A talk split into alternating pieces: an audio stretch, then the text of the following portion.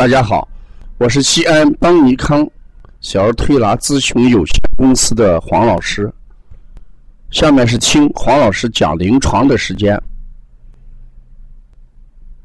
今天我讲的案例是：小儿发烧是因为晚餐吃的过多而导致的。这个今天早晨，晨晨，嗯。奶奶领着过来说：“孩子昨晚发烧，自己说晚饭吃的很多，因为幼儿园放学回来，家里又给吃了呃好多的这个食物，导致夜间发烧。我们看这个孩子的情况，嗯，舌苔还是薄，有草莓点，呃，大便呢？”呃，顽固不化，孩子整个脸色发黄，嗯，头发打柳。那针对这种发烧，我们到底用清法还是补法？大家说法不一。有些学员说：“哎，我们用清法吧，孩子发烧。”推拿师也讲，发烧一般要用清法。那遇到这种，显然是脾虚引起，而由晚饭吃的过多引起的这种发烧。我们看，如果一味的用清法，恐怕不会解决问题。那怎么办？我们用扶正的调理思路来调理发烧。脾胃虚弱，孩子正气不足，正邪的力量。往往会导致孩子什么，呃，外感而发烧。所以我们如果用消食导致，把晚饭吃的过多作为消食导致的一个判定标准，这个做法是不对的。我们可以通过健脾助运，增高它、提高脾的运化和代谢能力，来改变。哎，孩子的体内的正邪之争，啊，所以我们仍然把它要当虚症来解。当虚症有几个条件，第一个，这个孩子孩子这个脸色偏黄，头发嗯打绺，而且呢大便是顽固不化，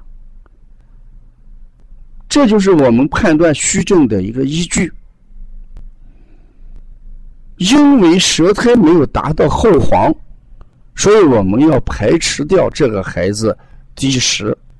尽管家长说吃的多，但舌象告诉我们没有积食。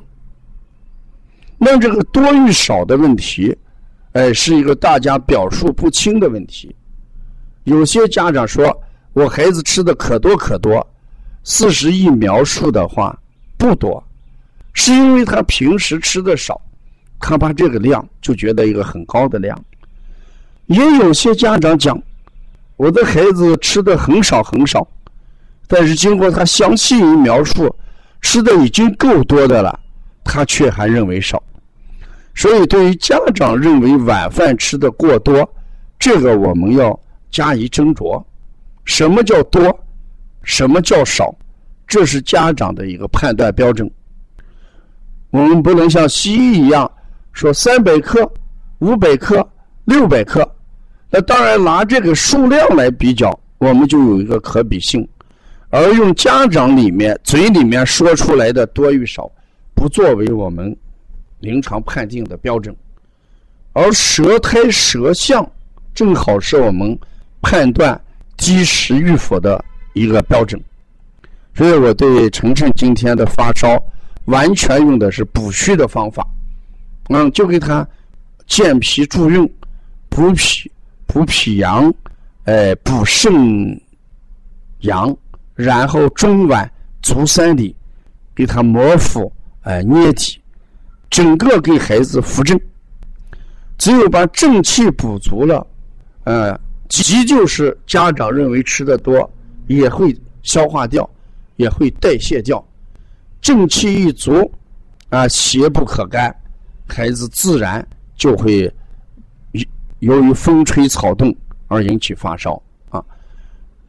临床上遇到症状比较清楚的，比如说舌苔厚黄这一种，我们往往判定起来容易；而遇到舌苔并不厚黄，孩子家长却叙述吃的很多这种，作为我们推拿师，要通过望闻问切、四诊合参来给确定治疗原则、确定治疗方案啊，不能单独的靠家长一句话吃的很多就按消食导致来治疗。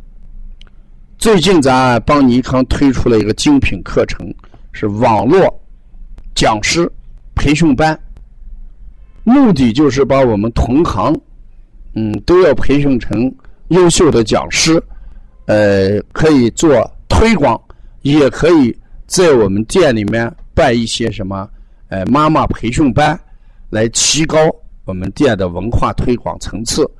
要了解更多的一些资讯。可加王老师的微信：幺三五七幺九幺六四八九，也可以跟帮小编联系，呃，了解更多的一些资讯。谢谢大家。